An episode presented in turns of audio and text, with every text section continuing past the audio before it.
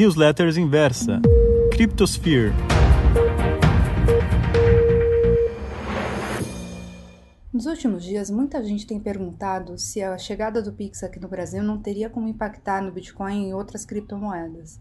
Isso só me dá certeza que, apesar desse assunto ser muito mais debatido hoje em dia do que há alguns anos, muita gente ainda não faz a menor ideia do que seja Bitcoin e outras criptomoedas. Então, hoje a gente vai tirar um tempo para explicar o que é o Bitcoin e o que ele faz e por que ele é tão revolucionário. Ao invés de explicar o que é Bitcoin, vamos criar algo parecido com o que o Bitcoin faz. Vamos mostrar o Bitcoin sem falar de Bitcoin, ok? Vamos imaginar que a gente está jogando banco imobiliário. Nele a gente tem algumas propriedades, casas, hotéis e tudo mais. Mas temos um problema: alguém perdeu o dinheiro do jogo. Então a gente precisa criar algo que permita comprar a propriedade e pagar as taxas, aluguel, revés e a gente precisa de algo que todos nós jogadores concordemos que tenha valor. Em outras palavras, a gente precisa de uma moeda, de uma unidade de troca. Afinal, a gente perdeu todo o dinheiro do jogo. E a gente precisa de uma ferramenta facilmente gerenciável e que não possa ser falsificada. A solução é especificar um saldo para todos os jogadores no início, anotá-lo no caderno e atualizar o logo do jogo.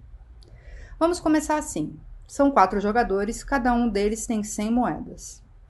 Chamamos essa lista de saldos de livro razão ou apenas registro. O termo original para criptomoedas é ledger.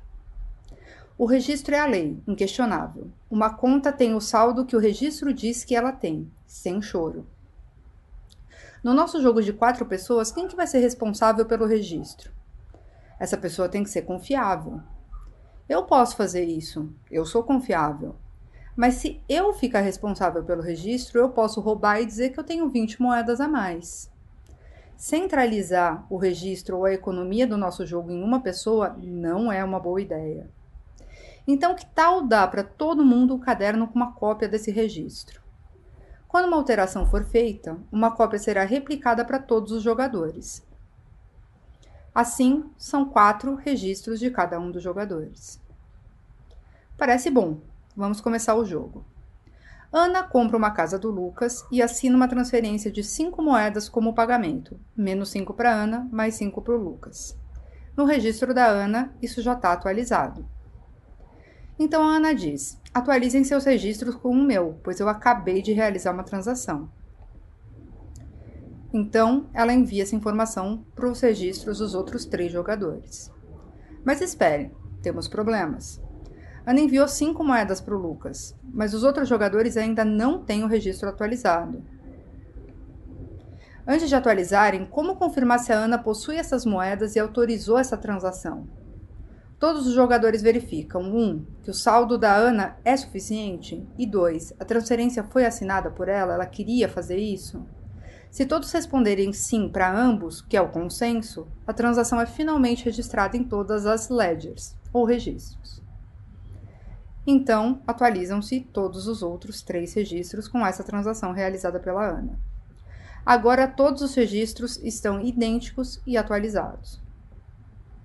Nesse caso, a gente resolveu o problema, porém ainda temos outro. E se o jogo tiver mil pessoas? Como atualizar rapidamente todos os registros com cada uma das transações? E se tivermos jogadores em outros países? Como, podemos, como que nós podemos sincronizar esses registros de papel que a gente acabou de criar? Isso seria impossível de uma maneira confiável. Aí que a tecnologia entra. Primeiro, movemos todos os saldos para um registro digital. Segundo, usamos um software para sincronizar, validar e registrar os dados entre todos os jogadores. E terceiro, utilizamos um código matemático que garanta que só eu posso gastar meu dinheiro. Isso é o que o protocolo Bitcoin basicamente faz. No Bitcoin, ao invés de identificar uma conta pelo nome do dono, elas são identificadas por um identificador alfanumérico, um misto de números e letras. Isso torna o Bitcoin pseudo-anônimo. Tá? Um endereço de Bitcoin é algo do tipo 3NXW987491, um endereço bem grandão. Cada conta é chamada de endereço. Existem 2 elevado a 160 endereços de Bitcoin possíveis. Isso dá um número que eu não consigo nem pronunciar, um 461 um monte. É maior do que o número de estrelas no universo. E você pode ter quantos endereços de Bitcoin você quiser grátis. No Bitcoin, cada movimentação de saldo é registrada e chamada de transação. Todas as transações ficam disponíveis publicamente no blockchain. Desde a primeira transação ocorrida. E são todas elas registradas. Isso caracteriza o Bitcoin como um protocolo de registro de trocas, transações ou seja, o melhor sistema de registro de troca criado até hoje, a forma perfeita de dinheiro segundo os economistas. Cada endereço de Bitcoin possui um saldo. Esse saldo é denominado em moedas digitais chamadas de bitcoins, com B minúsculo, e que possuem um valor. Assim como o ouro, o Bitcoin é global, pois pode ser comprado e vendido em qualquer país do mundo.